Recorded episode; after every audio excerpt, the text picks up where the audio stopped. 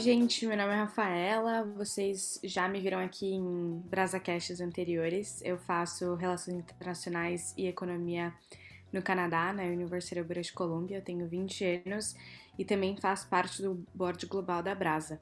Hoje a gente vai falar sobre essays com o Diego Zancanelli. Diego Zancanelli que, além de ser é, um amigo meu de longa data, é uma pessoa que eu admiro muito. É, também estuda na América do Norte comigo e vai estar tá conversando com a gente sobre essas hoje. E aí, gente, é, prazer, sou o Diego, é, tenho 19 anos. É, como a Rafa falou, também estudo nos Estados Unidos. É, eu acabei agora meu segundo ano em Stanford, fazendo Ciência da Computação, mas eu gosto bastante de economia também, então fiz algumas aulas aí nessa área. É isso então. Gente, é, como vocês sabem, muitas, e eu usaria dizer quase todas as faculdades na América do Norte, pedem como parte da aplicação para estudar nessas instituições que nós, né, os candidatos, escrevam uma ou mais essays, né? Mas o que são essas tão comentadas essays que a gente fala tanto, que a gente ouve tanto falar? Essay significa basicamente em português ensaio, que é um trabalho analítico literário escrito e, enfim, é uma redação, né, como a gente conhece nas nossas escolas brasileiras e tudo mais, que descreve, explica e analisa algum assunto específico. Já esse assunto específico pode ser um em comum para todas as faculdades que você for aplicar e alguns outros assuntos, alguns outros temas que faculdades particulares peçam para você abordar e pode ser opcional ou obrigatório, dependendo da application daquela faculdade ou não. A gente vai falar um pouco mais sobre isso mais para frente.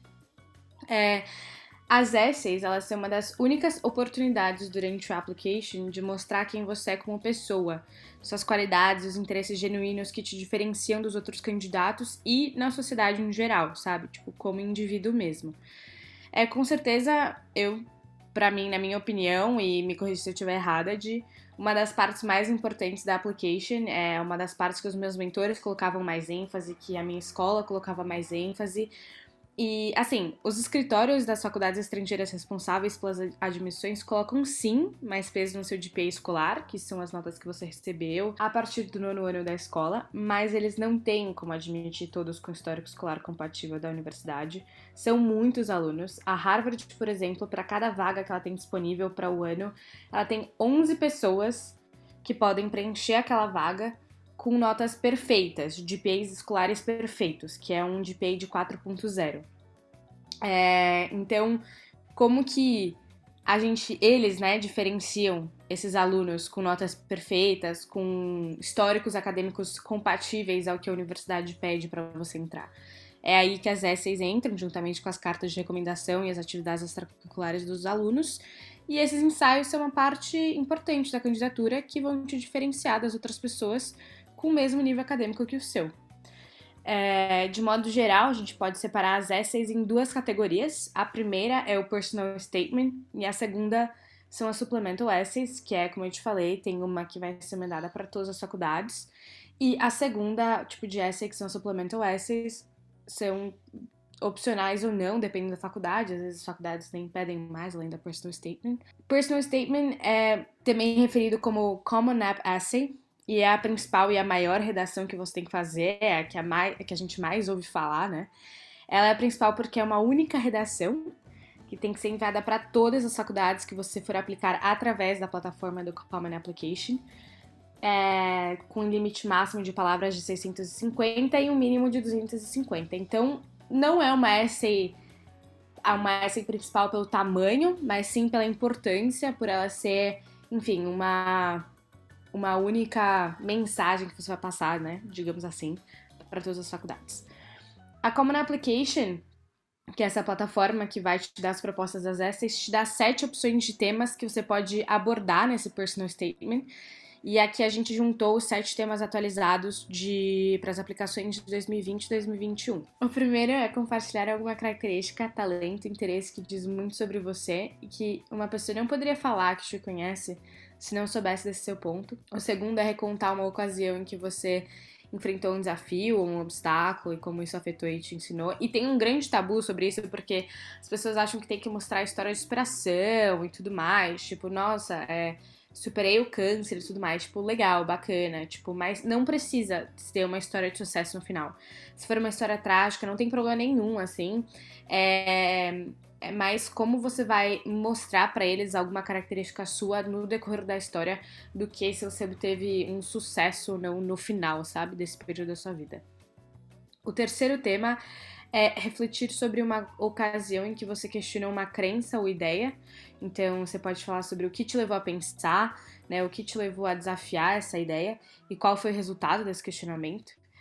É, o quarto tema é descrever um problema que você resolveu, que gostaria de resolver. Pode ser um desafio intelectual, uma questão de pesquisa, um dilema ético, e qual o significado desse problema para você, mostrando quais são as etapas que você faria para solucionar esse desafio. O quinto tema é falar sobre um evento ou realização que desencadeou um período de crescimento pessoal, de introspecção na sua vida, ou que gerou um tipo de empatia diferente, um modo diferente de você se colocar tipo, no lugar dos outros. O sexto tema é descrever um tópico, ideia ou conceito que você acha muito envolvente. Então aí você fala do porquê isso te atrai tanto e como você faz, né? A quem você recorre para aprender mais sobre isso. Seja seu primo, seja um professor, seja internet, seja, enfim, uma coisa que diz muito a respeito sobre você.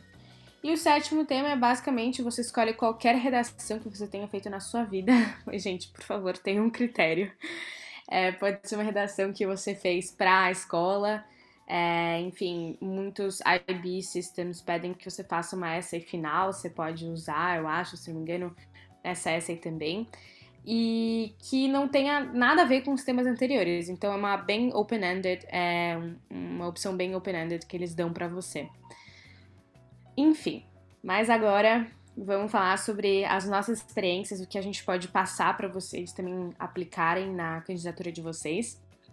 Então eu queria começar te perguntando de como que você fez para brainstorm as ideias que você tinha? Porque são vários temas, eu acho que a gente pode uhum. falar praticamente sobre qualquer coisa na nossa vida. É, e como que você fez para escolher o tema que você queria abordar no personal statement? Perfeito, Rafa. É, eu concordo 100% com você. Acho que a parte que torna mais difícil é, a escrita do, do, personal statement, ou PS, né, que o pessoal costuma falar, é justamente essa variedade de temas. É, e acho que até os temas por si só são uma boa fonte ali para um primeiro passo no, no brainstorming. Então acho que você ler as propostas e ter ideia de mais ou menos em mente o que, eles podem estar esperando é, pode ser um bom caminho para poder começar. Mas, de novo, que nem tem ali o tema 7, é, é muito livre, né? Então eu não me prenderia Sim. aos temas, mas acho que é um bom, um bom ponto de partida. É, acho que a primeira coisa que eu faria é, na verdade, olhar para outros personal statements, né? Então, acho que pra, é muito importante a gente se é, ficar familiar com esse modelo de escrita que acaba sendo muito diferente é, do modelo que a gente está acostumado aqui no Brasil, e acho que a gente pode falar mais disso aí depois é, nas próximas perguntas. É, em relação a selecionar ideias por si só, eu acho que talvez é, valha ao longo do ano é, e ao longo do seu processo, acho que de descoberta pessoal, você ir listando algumas coisas que chamam a sua atenção e fazer uma espécie de listinha de temas. E acho que isso vale não só para o personal statement, mas assim, para o resto de todas as redações. Então o que eu fazia era ter um Google Docs, aí eu ia dormir e vinha uma ideia de essay muito boa para mim, eu levantava e ia anotando. É, e aí depois acho que passando por essas ideias fica muito fácil para você depois é, poder realmente ir lá e desenvolver. Em relação a, a, escolher realmente qual o tema que eu ia abordar, eu acho que um ponto que você tocou que é fundamental, Rafa, é pensar em qual que é a relevância né, do PS é, na application como um todo. E acho que é muito grande, ainda mais nesse ano que, Nossa, querendo ou não, é um ano de pandemia, onde as, as, nem tudo, quer dizer, quase nada está é, como geralmente é. Então acho que o SAT talvez ainda seja importante, mas vai perder relevância. Várias faculdades estão virando aí test optional.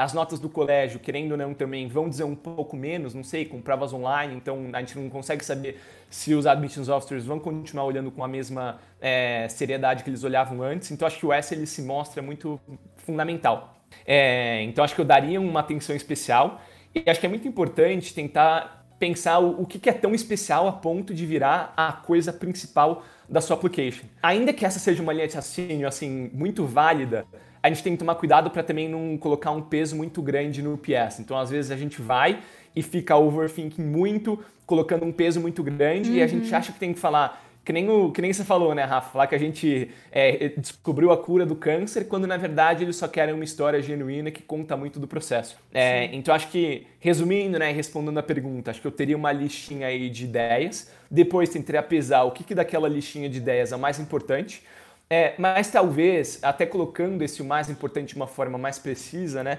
Tentar entender o que, que você consegue contar mais, o que, que vai agregar mais para a pessoa que está lendo. Então, às vezes, a história pode ser muito boa, mas o que você vai contar da história sobre você não é tão bom assim. Então, você pode ter criado um projeto super bacana, mas no fundo isso não fala tanto de você. Então pode ser melhor você falar de quando você foi no parque com o seu pai, por exemplo. É, e isso pode contar muito mais para o Admissions Officer. Então acho que eu tentaria muito pesar qual que é o tamanho do que você está contando, mas também tentar entender o quanto de você você vai conseguir passar por meio daquela história. É...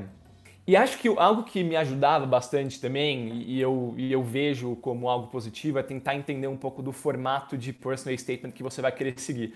Acho que tem alguns formatos padrão, assim, né? Então, fazer um PS no formato de recorte. É, vários, é um recorte de histórias. Então, você vai contando ali, sei lá, três histórias meio que ao mesmo tempo, que no final vão chegar a uma conclusão sobre você. Uhum, é, e aí você já deve ter ouvido, né, Rafa? Aquele medo, e acho que eu já fiz muito, não sei se você já fez também. é, de começar a listar um monte de coisa no essay e no final o essay não está falando muita coisa, ele só uma listinha ali é do que, que você já fez. Então tem que tomar cuidado com esse tipo de coisa também, né? É, tem outro tipo de essay, e, e, e, talvez não seja nem tipo, né? Uma estratégia que o pessoal usa, que é de começar com uma, uma anecdote, né? Então uma historinha ali para poder fazer o gancho para a história principal que você quer contar, e aí depois uhum. sim você vai entrar no tema principal. Então pensar um pouco nessa estrutura do texto, em quais partes de elementos você quer meio que contar, pode ajudar. Mas eu ainda prefiro na linha aí do brainstorming pensar primeiro no tema e aí depois entrar para a estrutura do essay em si. É, no meu caso eu escrevia tipo o começo assim da essay e deixava lá parado, dormia na ideia e escrevia alguns começos diferentes. Eu procurava muitos, muitas ideias de temas online, como você falou, assim, procurar essays antigos eu lia é, nos sites de várias é, outras faculdades sobre successful personal statements e, enfim, eu brainstorm a partir daí. E aí eu escrevia o primeiro parágrafo, deixava lá adormecido, vinha no outro dia e o que fluísse mais eu dava continuidade. Tipo, tinha que dizer muito respeito sobre mim, sabe? Eu acho que tinha que estar muito confortável e achar, tipo, que realmente estava transparecendo a pessoa que eu era, sabe? Eu acho que esse era o meu critério principal, assim. Perfeito, Rafa. Concordo 100% e acho que isso que você falou de realmente ir lá e escrever o essay é muito importante, né? Porque às vezes uhum. a gente uhum. fica passando pela ideia na nossa cabeça, a gente fala, cara, esse vai ser perfeito, assim. E aí você vai sentar na frente do computador para começar a escrever e não sai muita coisa, ou fica um Não fui mais pouco... que um parágrafo, é ridículo, sim. Exato, exato. Gente, tipo, não, não se baseie muito no que os outros escrevem, porque às vezes não diz nada a respeito sobre você, você não tem o que falar. E eu tenho certeza absoluta que os admissions officers sabem quando você não tem que falar, sabe? Tipo, eles estão lendo, tipo, milhões de applications. E eles sabem quando, tipo, tá fluindo, quando é alguma coisa genuína, que é alguma coisa interessante, que é uma coisa única vindo de você, e quando você só tá, tipo se baseando na última poll de Successful Applicant, sabe? tipo, entende? Exato. Um outro tema de, de essay também, de PS, que acaba sendo bacana e acho que não é tão convencional, não diria convencional, acho que tão imediato pra gente, que é aplicante internacional, fazer, é um pouco de essay que não necessariamente fala é, de alguma coisa que a gente fez, né? Então, às vezes, tem uns PSs que vão mais uma linha de é uma reflexão sobre algum tema que me interessa, algum acontecimento recente do mundo, e aí, lógico, que você tem que fazer um trabalho muito bom de passar quem você é por meio daquele S. Então, acho que o desafio é muito grande, mas se você fizer de uma forma bem feita, pode ser um diferencial bacana também. Isso foi, na verdade, foi muito que eu fiz na minha época. Na minha época, tipo, dois anos atrás, enfim. É, a minha personal statement primeiro era sobre, tipo, a memória mais antiga que eu tinha. É a primeira memória, assim, que coincidentemente foi o primeiro voo de, de, enfim, avião que eu fiz e foi com meu pai, foi super significativo para mim. Enfim, e o meu pai é uma pessoa muito importante para mim, então eu escrevi sobre isso. Só que no final não tava fluindo direito. E, e eu sentia que tinha outros temas que eu tinha brainstorm que talvez fluíssem mais e eu é, dei uma chance para eles também, como eu disse, eu escrevi os parágrafos e tudo mais. E acabei falando sobre fotografia em qual época você realmente sentou e começou a escrever, assim, qual altura da sua application você sentou e começou a escrever seu personal statement? Boa pergunta. Acho e que é algo que eu tinha você acha que, tipo, dúvida. você fez certo, assim, sabe? Tipo, você acha que se você aplicasse de novo agora, você faria de novo, assim? Tipo, ou você recomendaria uma outra época? Boa pergunta. É... Eu acho que quando eu estava aplicando, eu pensava muito nisso, né? Qual que é o calendário ali das coisas. Eu fui escrever o meu personal statement em julho. É, eu comecei ali a fazer uma primeira versão. É, e aí eu fui editando assim e cheguei na versão final, acho que em setembro. Eu acho que isso varia muito de pessoa para pessoa e depende muito também da timeline. Então, quando que você vai fazer o SAT, quando que você vai fazer TOEFL, para quantas universidades você vai aplicar e se você vai fazer early action ou não. É, então, se você for fazer early action, você precisa ter tudo pronto até novembro. É, então, acho que assim, olhando para trás, eu acho que foi um timeline ok, é, tendo em vista que eu fiz SAT em maio, fiz um outro SAT é, em outubro, então eu encaixei ali no meio. É, e no Summer também eu fiz um Summer Program, então ficou meio difícil fazer ali no, na segunda metade de julho, no início de agosto, então eu adiantei. É, mas que nem vocês viram, o processo de edição do S acaba demorando um pouco. É, então, olhando para trás, é, eu acho que deu certo no geral, mas assim, eu acho que é muito importante a gente começar a ter as ideias muito antes. Então, comecei a listar e fazer o brainstorming desde o começo do ano. Então, acho que facilitou o processo de escrita. É, mas voltando, eu teria começado um pouco antes, eu acho, a colocar realmente a ideia no papel, que nem a Rafa falou. É, então acho que você realmente testar ali o essa e não ficar só na, na zona das ideias. E quais foram as ferramentas que você usou de para ajudar? Tipo, eu usava Tesauros, que era é ainda, né, uma plataforma para você ver diferentes palavras, ainda mais a gente que não foi educada na língua inglesa, então a gente não tem uma extensão tão grande no vocabulário, inglês quanto a gente tem no português. Então, pra minha essa não ficar repetitiva e tudo mais, eu também usava o Hemingway App, que é tipo um appzinho pra simplificar é, frases muito confusas ou frases redundantes e, tipo, corrigir erros gramaticais e tudo mais. Essas foram as que eu usei. Enfim, não sei se você também fez uso desses. É, eu usei esses dois também. É, acho que é, é, super importante a gente se apoiar aí né, em ferramentas externas, querendo ou não, quando a gente está no ensino médio, é, tendo aprendido inglês no colégio, pouca familiaridade no geral com, com a língua, dependendo do background da pessoa. É, acho que isso ajuda muito. E acho que aqui eu tento focar muito naquela questão de colocar a ideia no papel, né? Então acho que essas, essas ferramentas, acho que até dicionário online mesmo, ou, ou só o Google, como falar isso em inglês, para poder te destravar.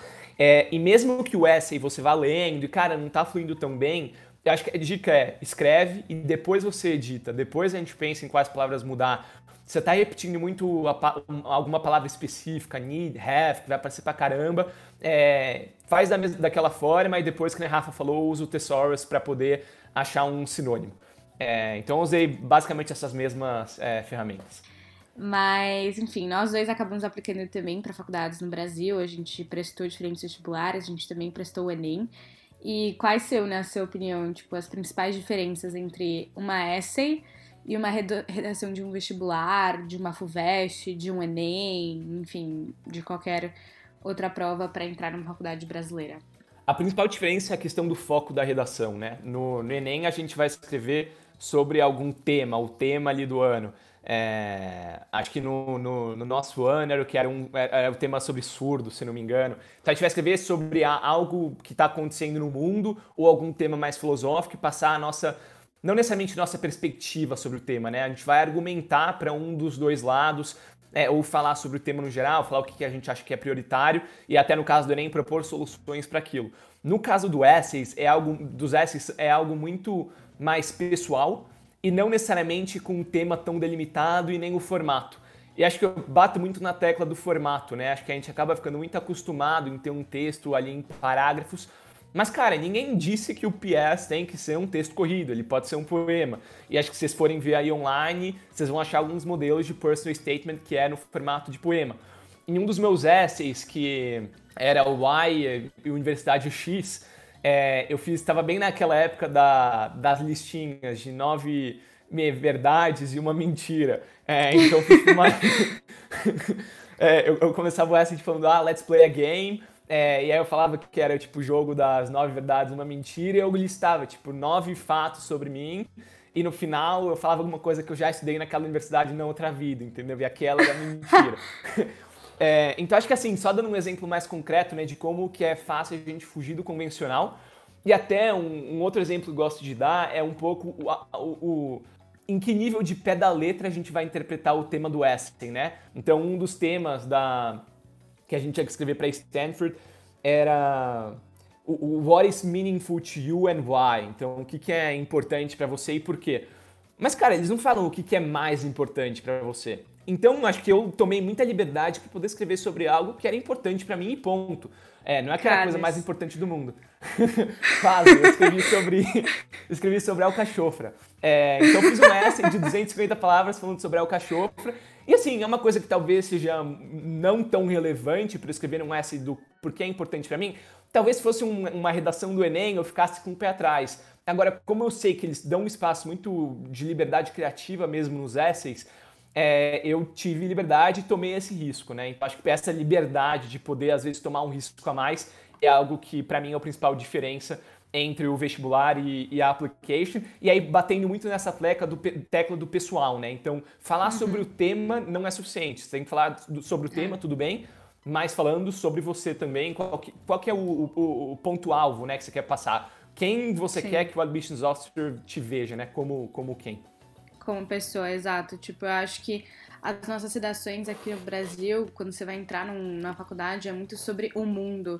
E quando você vai entrar numa faculdade fora, é muito sobre você é tipo a oportunidade de você mostrar um recorte da sua vida, seja ele qual for, entendeu? Pode ser uma coisa extremamente pessoal e pode ser uma, uma coisa extremamente ambígua, tipo, fotografia é uma coisa meio ambígua, sabe? Eu poderia ter levado para ambos os lados, mas ao mesmo tempo era um modo de eu mostrar a pessoa que eu era, que os meus interesses genuínos, etc.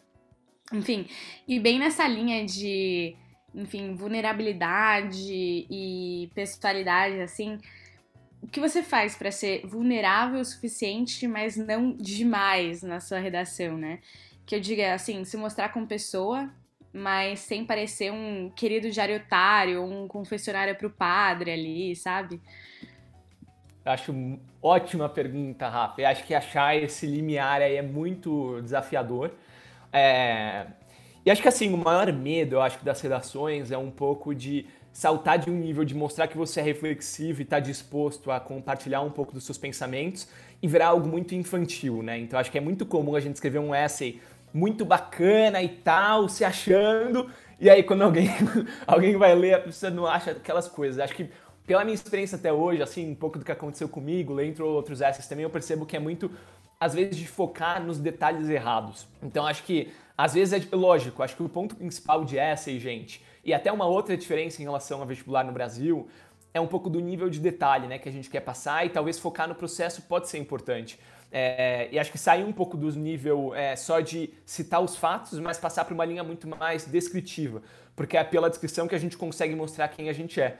Mas quando a Sim. gente dá essas dicas né, para as pessoas e ouve essa dica também quando a gente está aplicando, é natural a gente começar a encher um pouco a linguiça e colocar um pouco mais do processo para além do que a gente deveria, focando nas coisas erradas. Então acho que para mim o, o, limiar um pouco da vulnerabilidade é tentar entender o que, que você quer mostrar de detalhe e ponderar o que, que é importante ou não. E o que é importante tem que estar muito relacionado com qual mensagem você quer passar, né? Com quem é, quem é o Diego, quem que é a Rafa que o Admissions Officer vai ler e vai perceber por meio do seu texto.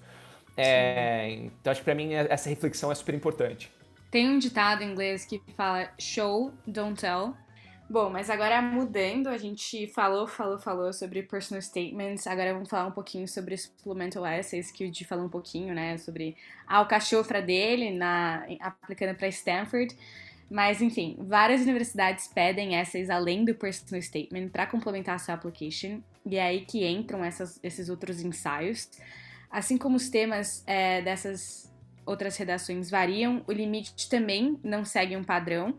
Ele pode ser pequeno, de 10 a 50 palavras, ou pode ser uma coisa grande, de até 500 palavras, ou até mais. Tem, eu já vi redações com até mil palavras, supplemental essays.